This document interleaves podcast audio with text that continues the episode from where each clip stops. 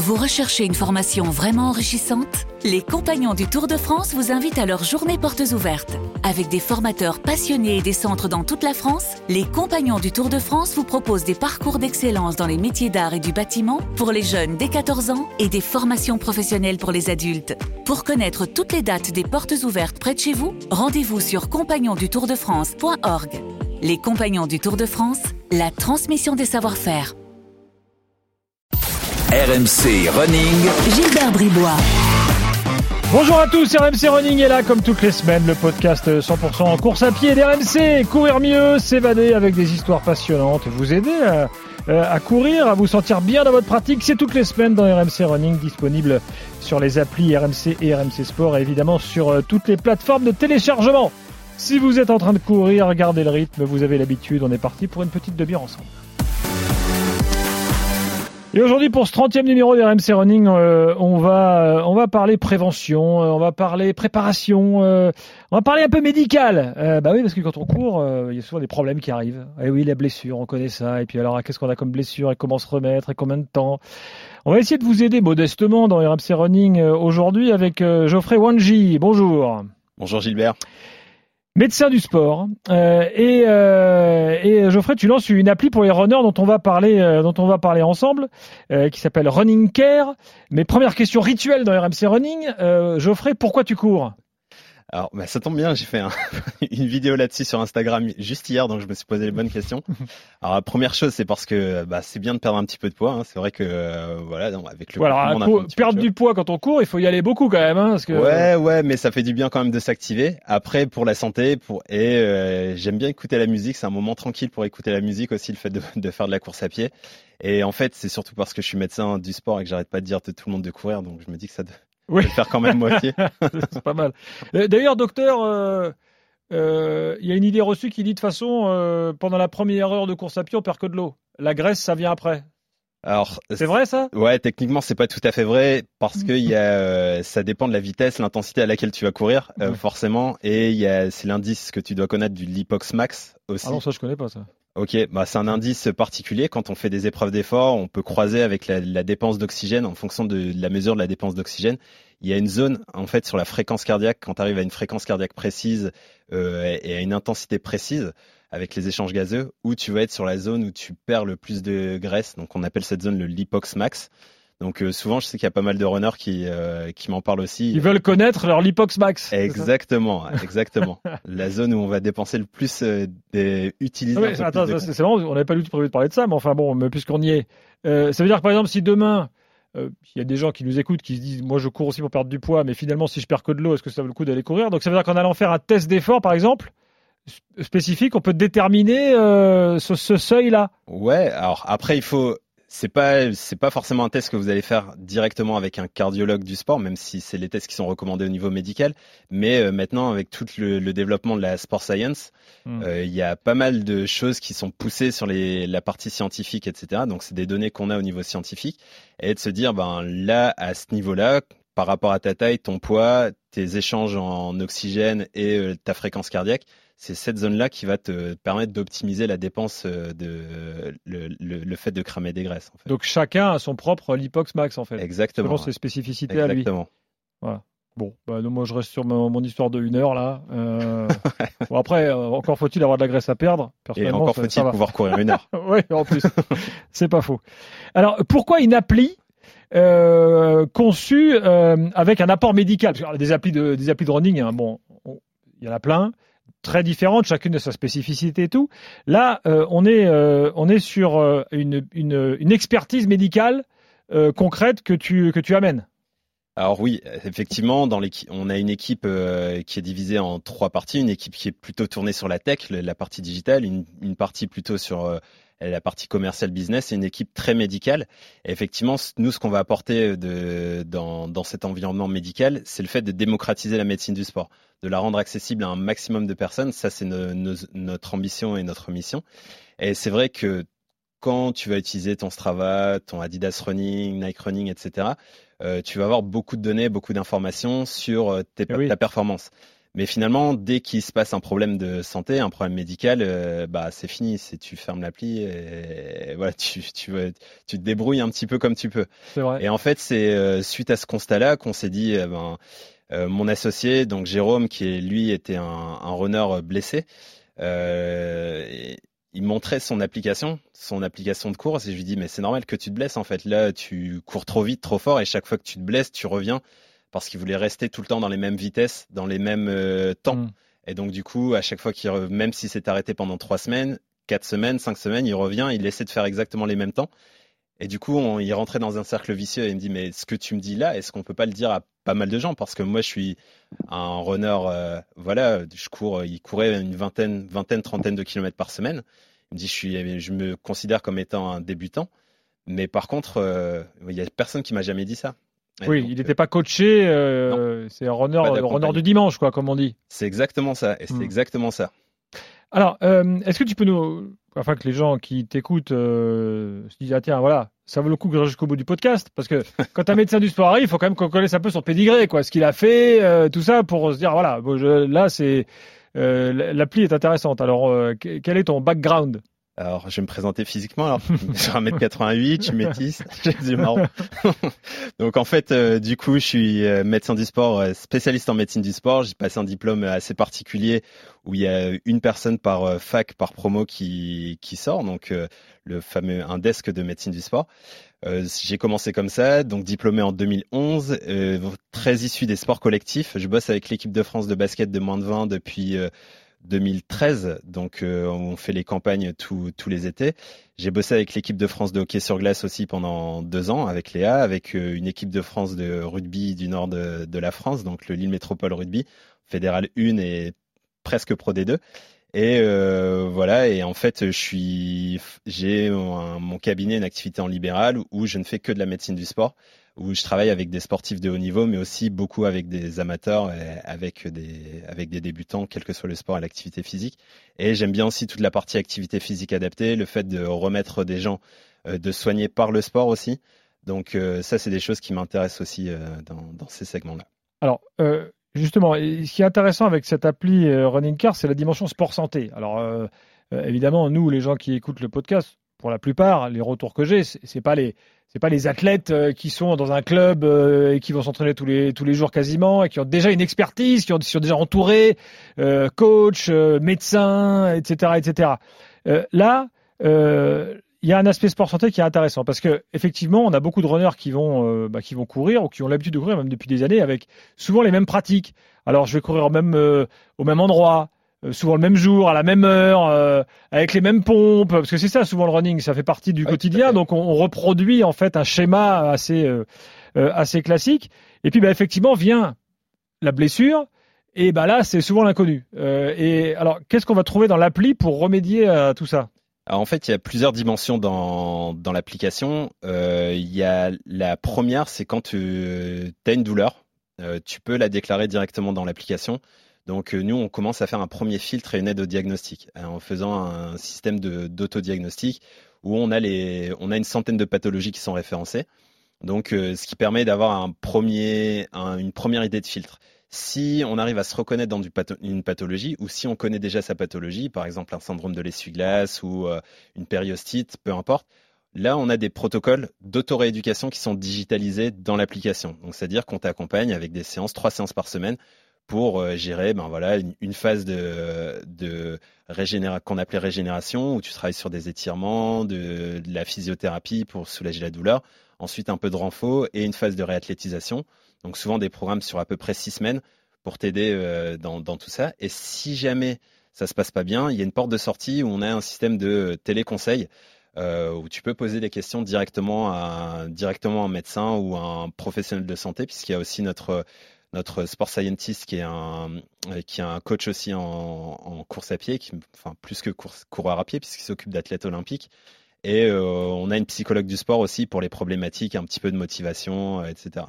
Donc euh, on essaie de couvrir un petit peu cette partie-là et de donner aussi, on a, on a une dimension de conseil, d'accompagnement à travers du blog, au travers du blog et au travers dans l'application de une, une, partie conseil où on va apporter des, des, des tips pour la prévention euh, comment t'aider à prendre soin de ta santé euh, au quotidien. Est-ce que tout ça exonère d'aller consulter? Non, en fait, euh, le... on gère une zone grise qui est Hmm. entre le début de ta douleur et le moment où tu vas consulter. D'accord, c'est important ça. Ouais, c'est super important et effectivement, c'est des questions qu'on a puisque souvent on nous dit mais vous allez prendre le boulot des kinés ou prendre le boulot des médecins. C'est pas le but, je me tire pas une balle dans le pied, mais le, le- l'idée c'est plutôt de rendre cette première dimension accessible. Il y a énormément de runners qui se blessent. Euh, dans les statistiques, aujourd'hui, on on, on moyenne à peu près un runner sur deux qui se blesse chaque année euh, dans, dans, dans la pratique de la course à pied. Et il y a même d'autres études qui disent dans la carrière d'un runner, il y a 94% des runners qui vont se blesser à un moment donné de le- dans, dans leur parcours de running. Donc ça concerne quasiment tous les runners. Et l'idée, c'est de se dire, bah voilà, d'éviter. Alors quand moi je suis au cabinet en- au niveau médical, les runners, je les vois arriver à deux mois, trois mois. D'abord, on se dit, j'essaie de me débrouiller tout seul et je continue à tu courir. les vois arriver deux mois après la blessure?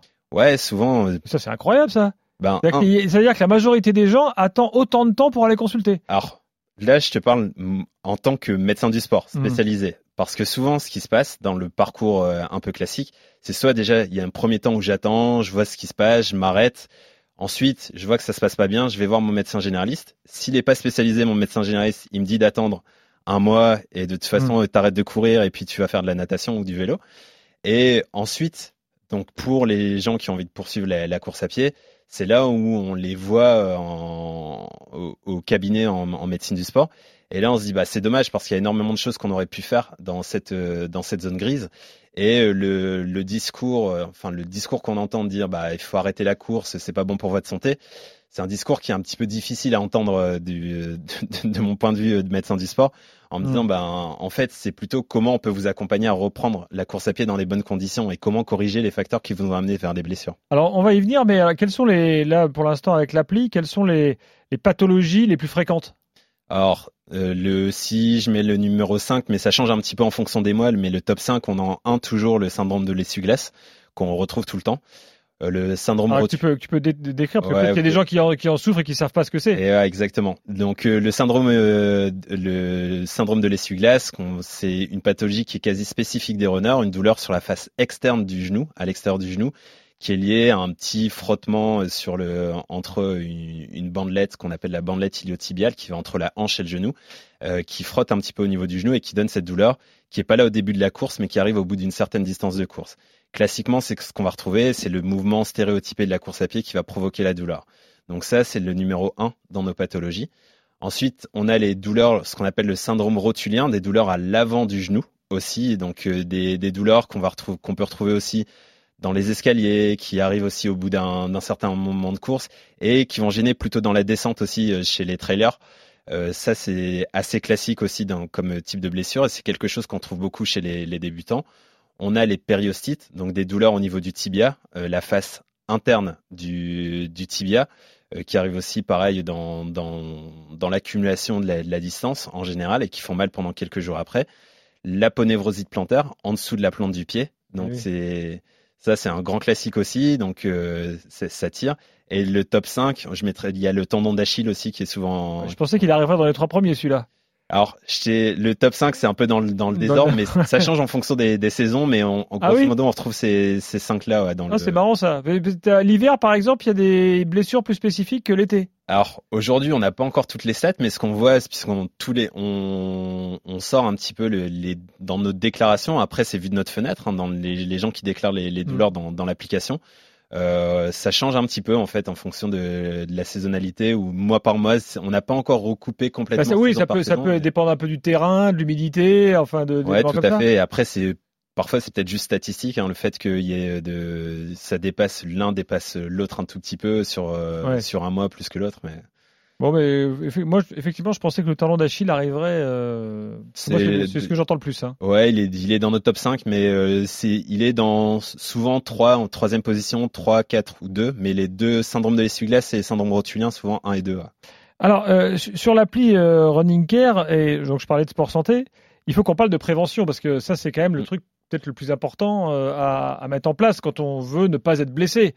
C'est quoi faire pour ne pas être blessé, Alors, c'est docteur c'est vraiment super intéressant parce que dans le démarrage de Running Care, donc on a démarré la première version de l'appli en 2018, on avait une version prévention et une version soins dont on a parlé juste avant. La problématique, c'est que la prévention, euh, c'est difficile à accrocher dans la prévention et c'est difficile de euh, promouvoir la prévention en fait au travers de l'appli parce que c'est plus facile de de, de, de, traiter. Oui, on va plus, on va plus consulter pour l'urgence que, que, pour prévenir. Exactement. Et on est dans un modèle aussi euh, au, niveau français où on est, enfin, les soins sont aussi gratuits. Enfin, quand je dis gratuit, c'est plutôt, on n'a pas avancé pour, pour, pour ces soins. Donc ça change un petit peu la modalité. Mais effectivement, nous, la prévention, aujourd'hui, on l'a fait au travers des articles de blog, au, travers de, tout ce qu'on met autour et au travers de l'opération qu'on est en train d'effectuer, les 42 euh, LC Running Days, où euh, justement on, parle un petit peu de cette dimension et de tous les facteurs de risque de blessure qu'on peut avoir dans la course à pied. Parce que la particularité, euh, c'est que quand on travaille sur la prévention, euh, souvent, on pense à un axe en particulier, mais c'est il y a beaucoup beaucoup d'axes. Et en fait, la, stratégie, c'est de mettre en place beaucoup de petites choses pour essayer d'avoir pour essayer d'optimiser cette partie prévention. Quand on parle de prévention, quelles sont les, choses que qu'on met en avant en premier? Est-ce que c'est renforcement musculaire Est-ce que c'est étirement est-ce que c'est autre chose Enfin, voilà, je, en schématisant bien sûr, parce qu'on n'a pas le temps de, en, dans les minutes qui nous restent, de, de, rentrer dans les détails, mais enfin, euh, afin de, de que, que, nos runners qui nous écoutent se disent, tiens, voilà, voilà le truc auquel je dois penser en premier. Alors, j'ai envie de te dire, si on doit prioriser, il y a beaucoup de choses sur la partie euh, renforcement musculaire dont, dont tu as parlé. Où effectivement, euh, j'ai fait une formation aussi aux États-Unis qui s'appelle euh, euh, Science of Running Medicine, donc euh, un séminaire de, de, de, quelques jours avec des pontes euh, là-bas. Et il y a quelqu'un qui a dit une phrase qui était importante pour moi, c'est faut tout le monde pense qu'il faut courir pour être fit, mais en fait il faut être fit pour courir. dans l'idée de se dire ben il y a un travail de préparation à faire en amont.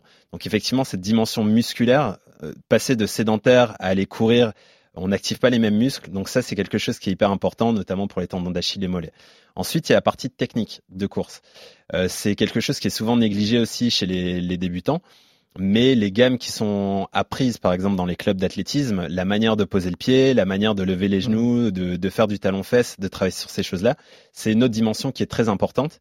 Et en trois, je mettrais les mobilités articulaires et notamment euh, quelque chose qui est souvent oublié, c'est la hanche le fait de travailler sur la mobilité de la hanche, je pense que c'est un grand axe.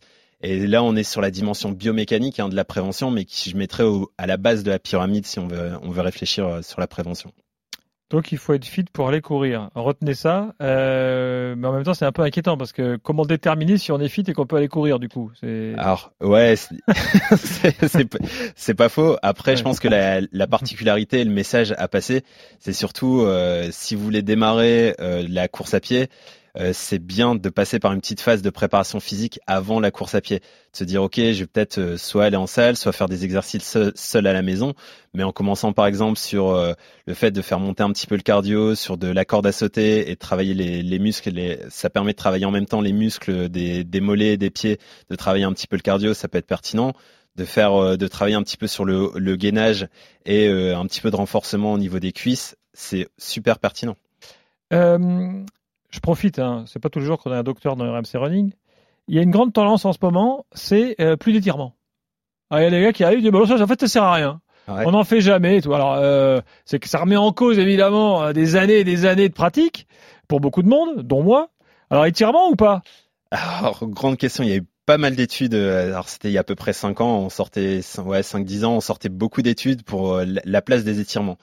Euh, ce qui a été prouvé au niveau scientifique, c'est parce qu'il y a des études qui sont sorties que les étirements avant euh, la course augmentaient le nombre de blessures. Mais on parlait d'une population de sprinters euh, pour dans, dans, dans, ce genre de choses-là. Et ensuite, c'était la place des étirements après la course. Est-ce que c'est juste après avoir fait la sortie ou est-ce que c'est décalé à de quelques, quelques, heures plus tard Exactement. Donc est-ce que c'est pour du cooling, donc le fait de redescendre un petit peu la température, ou est-ce que c'est après pour travailler un peu plus sur ces, cette idée de mobilité et travail musculaire. Aujourd'hui, les étirements restent importants. Euh, dans la stratégie globale de, de prévention. Maintenant, c'est leur place. Euh, voilà, il y a des gens qui préfèrent le, le, avant. Effectivement, ça, on peut, je pense qu'on peut un peu proscrire. Ça n'a pas véritablement d'intérêt. Hmm. Euh, il vaut mieux faire des gammes et s'échauffer plutôt que de faire des étirements avant de partir courir.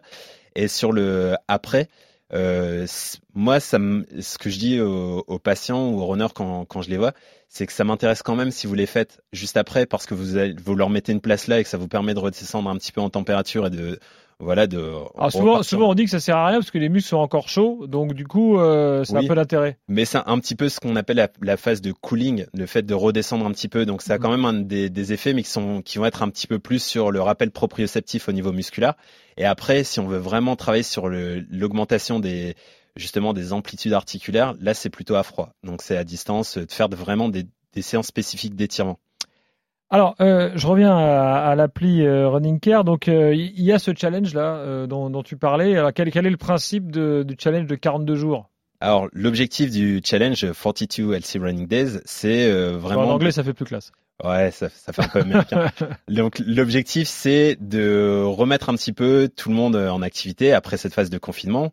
Donc, on a ouvert en fait un challenge sur 42 jours, et l'idée, c'est de réaliser 42 km en 42 jours. Donc, ça permet à des débutants de démarrer euh, l'activité. Oui, ça, c'est euh, même pour un débutant, oh, je ne sais pas. Euh, pour un ultra débutant, c'est jouable? Ouais. Bah après, ça dépend de la régularité que tu. Oui. que, physiquement, c'est jouable? Physiquement, c'est jouable. Hmm. Oui, c'est largement jouable de, de, de, faire ça sur sur 42 jours. Il suffit... Après, c'est la manière dont tu les décomposes. C'est, tu peux le faire en 84 fois si tu veux. Donc courir 500 mètres le matin, 500 mètres le, le soir, et tu peux. En tu... effet, vu comme ça, c'est tout à coup, c'est, ah. plus jouable. Exactement. Mais l'idée, c'est de se dire, ok, l'objectif, c'est un kilomètre par jour en course à pied. Donc normalement, a priori, on est sur des choses atteignables.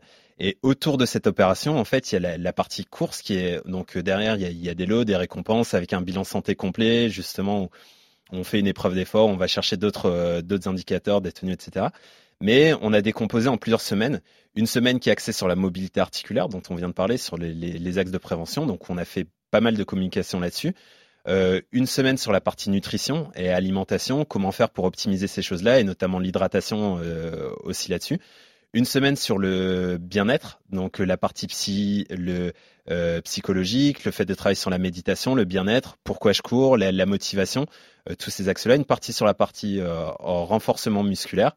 Et j'en ai oublié une et on va m'en vouloir, mais c'est pas grave. Mais en, fait, sur sur cette opération, on, a cinq semaines thématiques comme ça où on va couvrir un petit peu tous les axes de, de la santé du, du runner. running Care, comment ça fonctionne? C'est payant? Alors, il y a toute une toute la, partie éducation, articles, etc. Tout ça, c'est une partie qui est gratuite. La partie qui va être euh, payante, c'est à partir du moment où on va rentrer dans un programme de soins et notamment à partir de la deuxième semaine du programme de soins. On a une euh, première partie qui est gratuite, ça permet de tester l'application et ensuite le, le reste ça, devient payant. Donc en fait, pour résumer, c'est complémentaire des applis de running classiques euh, qui vont calculer votre temps d'entraînement, votre parcours, euh, qui vont faire GPS euh, et compagnie, quoi. Voilà. C'est exactement ça. tu as complètement traduit le, le, sujet. On arrive en complément des autres applications. Donc d'ailleurs, on se connecte aujourd'hui avec Garmin et Strava. Donc pour avoir une expérience complémentaire, donc de d'accompagnement santé autour de la course à pied. Une dernière chose, il nous reste une minute là. Euh, je reviens à la consultation. Euh, tu disais tout à l'heure, tu, détaillais le parcours un peu classique du, blessé qui va voir son médecin généraliste euh, qu'il a l'habitude de voir, qui ensuite le réoriente. Est-ce que toi, tu dirais au runner blessé, allez tout de suite voir un médecin du sport pour gagner du temps ou, alors tu le, on passe d'abord par le généraliste ou enfin, je sais pas quelle, est ta préconisation? Alors c'est biaisé forcément de mon côté, mais je pense que il vaut mieux. La médecine du sport se démocratise, elle, elle, est de plus en plus accessible à un maximum de personnes. À mon avis, il vaut mieux voir un médecin du sport tout de suite. Ou alors, des fois aussi les kinés, puisque y a beaucoup de gens qui passent par leur kiné dans un premier temps, mais un kiné mmh. sensibilisé aux blessures des sportifs, c'est important, et, mais ça fait partie des deux premières sorties pour un runner. Merci Geoffrey. Euh, Running Care donc euh, était dans, dans RMC Running. Euh, donc euh, voilà, il n'y a plus qu'à. Euh, si ça vous intéresse, bien évidemment, il n'y a plus qu'à télécharger l'appli. Merci d'être venu. Merci Gilbert. Et nous, on se retrouve la semaine prochaine pour un nouveau numéro de RMC Running. Bye bye. RMC Running.